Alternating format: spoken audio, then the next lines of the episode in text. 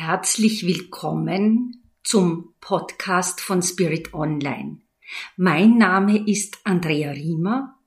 Ich bin seit vielen Jahren Autorin und Schriftstellerin, habe einen umfassenden wissenschaftlichen Hintergrund in den Bereichen Wirtschaft, Strategie, internationale Politik und befasse mich mit gesellschaftlichen Fragen und Fragen des menschlichen Seins in einem spirituell-wissenschaftlichen Kontext. Wie Sie am Titel der heutigen Episode erkennen können, geht es um Nahtoderfahrungen und außerkörperliche Erfahrungen und wie wirkt sich so eine Erfahrung auf den Lebensalltag aus. Ich gehöre zu jenen Menschen, die auf eine Nahtoderfahrung und auf eine außerkörperliche Erfahrung zurückgreifen können. Dazu habe ich in einem anderen Podcast im Detail schon einmal etwas erzählt. Doch heute will ich Ihnen näher bringen, wie sich diese Erfahrungen im Lebensalltag auswirken können und das mache ich in meinem eigenen Beispiel fest. Lassen Sie uns also gemeinsam in diese Grenzerfahrungen eintauchen und sehen, wie der einzelne Lebensalltag davon beeinflusst werden kann. Die Fragen, was Leben ist und ob es ein Leben nach dem Tod gibt, was Sterben bedeutet und ob man seinen physischen Körper verlassen kann, beschäftigt die Menschheit genauso lange wie die Wissenschaft. Man kann also bis in die Antike zurückgehen und wird äh, ganz hinreißende Erkenntnisse dazu finden. Es gibt auch aktuell bereits eine Fülle an wissenschaftlich fundierten Erkenntnissen. Doch die persönliche Schilderung der zutiefst intimen Erfahrungen, die fesselt uns noch immer. Leben in unterschiedlichen Bewusstseinszuständen wird auf einmal greifbar. Es schien mir, als befände ich mich hoch oben im Weltraum. Weit unter mir sah ich die Erdkugel in herrlich blaues Licht getaucht. Ich sah das tiefblaue Meer und die Kontinente. Tief unter meinen Füßen lag Ceylon und vor mir lag der Subkontinent von Indien. Mein Blickfeld umfasste nicht die ganze Erde, aber ihre Kugelgestalt war deutlich erkennbar und ihre Konturen schilderten und schimmerten silbern durch das wunderbare blaue Licht. Später habe ich mich erkundigt, wie hoch ich im Raum sein musste, um einen Blick von solcher Weite zu haben. Es sind etwa 1500 Kilometer.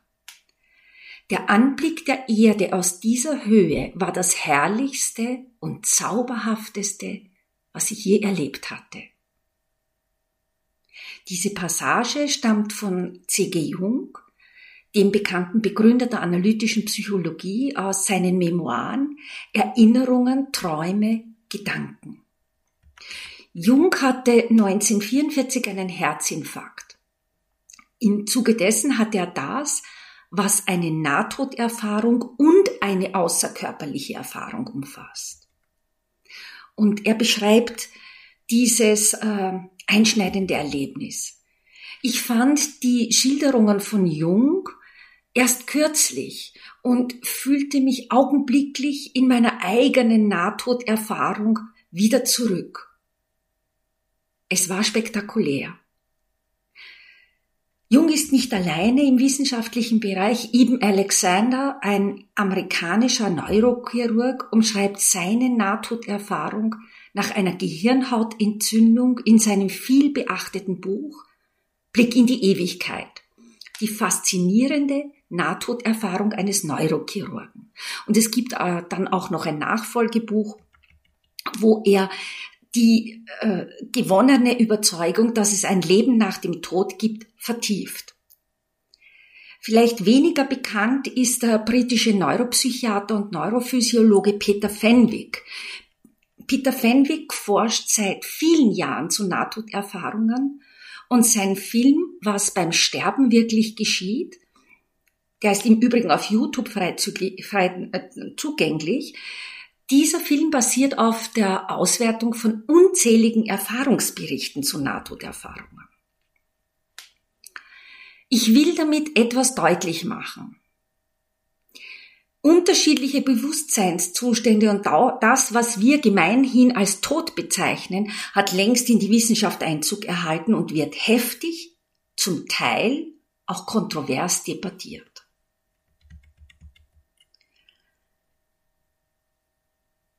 Wie fühlt sich der Bewusstseinszustand tot an? Wenn Menschen mit dieser Erfahrung diesen Zustand umschreiben können, dann tun sie das sehr behutsam und frei von Voyeurismus. Viele sprechen gar nicht darüber, weil sie Sorge haben, als nicht normal angesehen zu werden oder sich wichtig machen zu wollen. Diese Empfindung hatte ich nach meiner Nahtoderfahrung im März 2015 nie. Ich konnte nur anfänglich nicht über diese in Worte fassbare Erfahrung sprechen.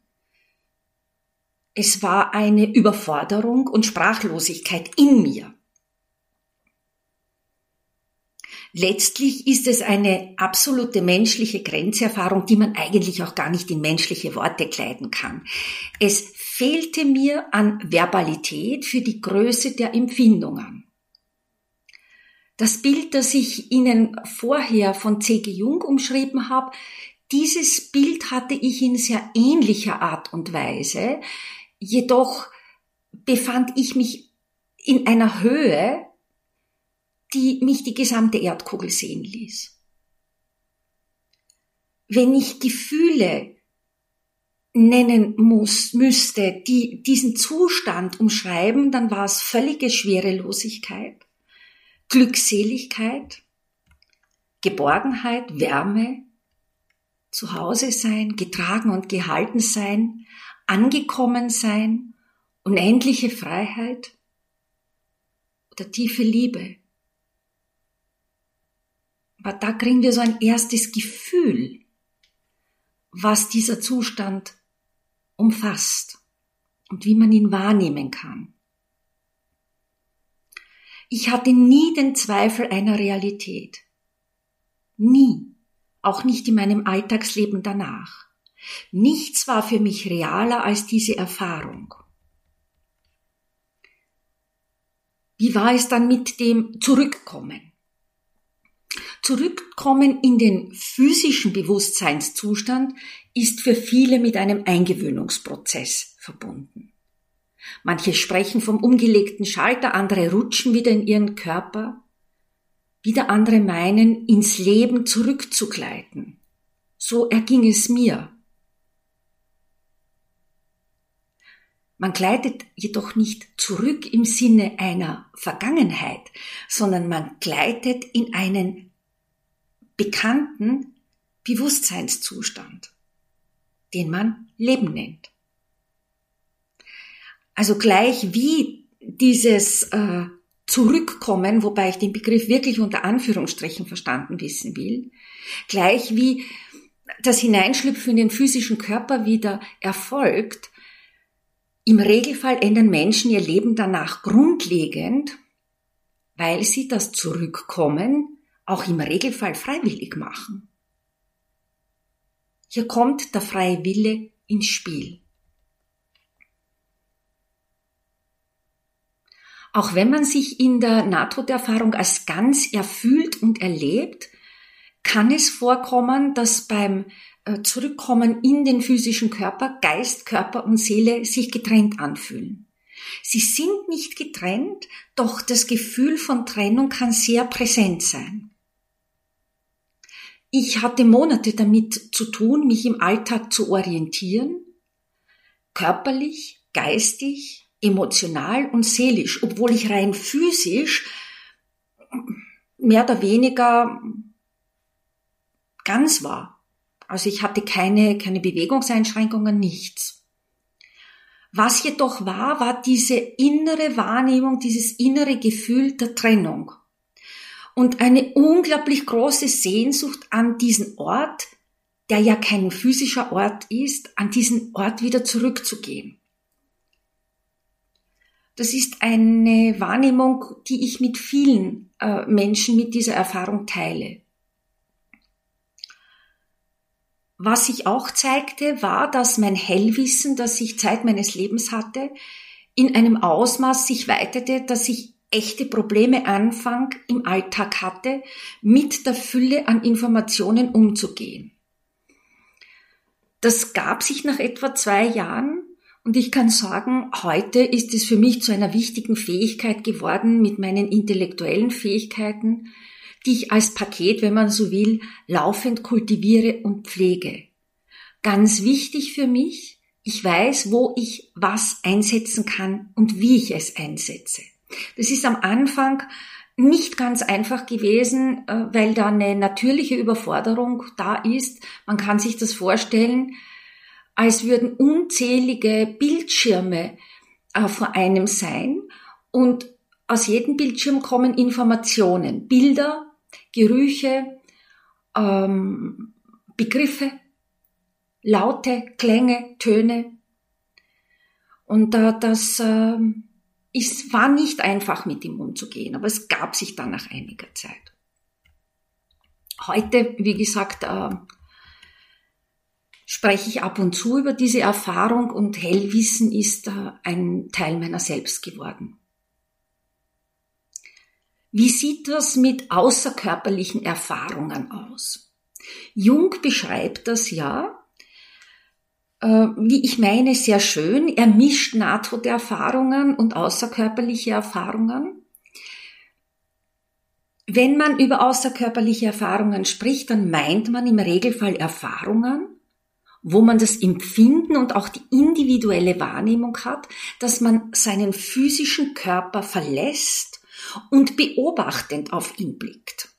Ja beobachtend, äh, da gibt's ja sehr viele Schilderungen, wo ähm, Menschen sich von oben äh, wahrnehmen während einer Operation oder eines Unfalls oder was auch immer. Ich kann das deshalb bestätigen, da ich im Herbst 2018 eine außerkörperliche Erfahrung hatte, die aus dem Nichts im völlig gesunden Zustand kam, als ich abends schlafen ging, das Licht ausmachte und mich in meine Abendmeditation begab, die ich damals pflegte.